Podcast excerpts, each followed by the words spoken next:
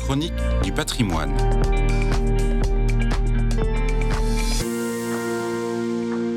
Vous écoutez la chronique du patrimoine sur KTO Radio. Marielle Fontani, bonjour. Vous êtes chargée de mission culture à l'œuvre d'Orient. Et aujourd'hui, vous nous emmenez sur les traces de la Sainte Famille en Égypte. On vous écoute. L'Égypte. Un haut lieu de pèlerinage? Dans notre imaginaire, c'est plutôt le pays des pharaons, des pyramides, du sphinx et des pirogues sur le Nil. On oublie parfois que l'Égypte est bel et bien une terre sainte. Citée plus de 600 fois dans la Bible, elle est surtout le pays où Jésus, Marie et Joseph ont vécu les premières années après la naissance de Jésus. Dans son évangile, saint Matthieu raconte qu'après la venue des rois mages, un ange du Seigneur apparut en rêve à Joseph et lui dit Lève-toi, emmène l'enfant et sa mère avec toi. Fuis en Égypte et reste là jusqu'à ce que je te prévienne.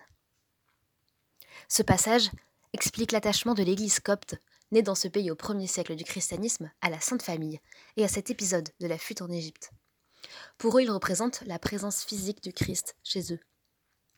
Aujourd'hui, l'Église copte remet en avant les lieux anciens de dévotion où serait passée la Sainte Famille, formant un véritable parcours de pèlerinage. Depuis quelques années, l'État égyptien essaye également de promouvoir ce patrimoine, en demandant la candidature du chemin de la Sainte Famille sur la liste du patrimoine de l'UNESCO. Alors quels sont ces lieux? L'itinéraire de la Sainte Famille est assez incertain. La tradition se fonde sur des écrits anciens et sur une tradition locale vivante. On peut recenser environ 25 lieux différents sur lesquels sont bâtis une église ou un monastère.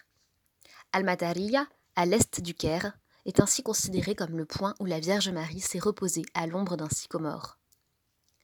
Un des lieux les plus célèbres est le mont Krouskam, où la Sainte Famille aurait habité pendant six mois. Le monastère Deir al-Muharrak, sur, les bords du Nil, en Haute-Égypte, est bâti sur le lieu où un ange serait venu avertir Joseph qu'il pouvait rentrer en Israël.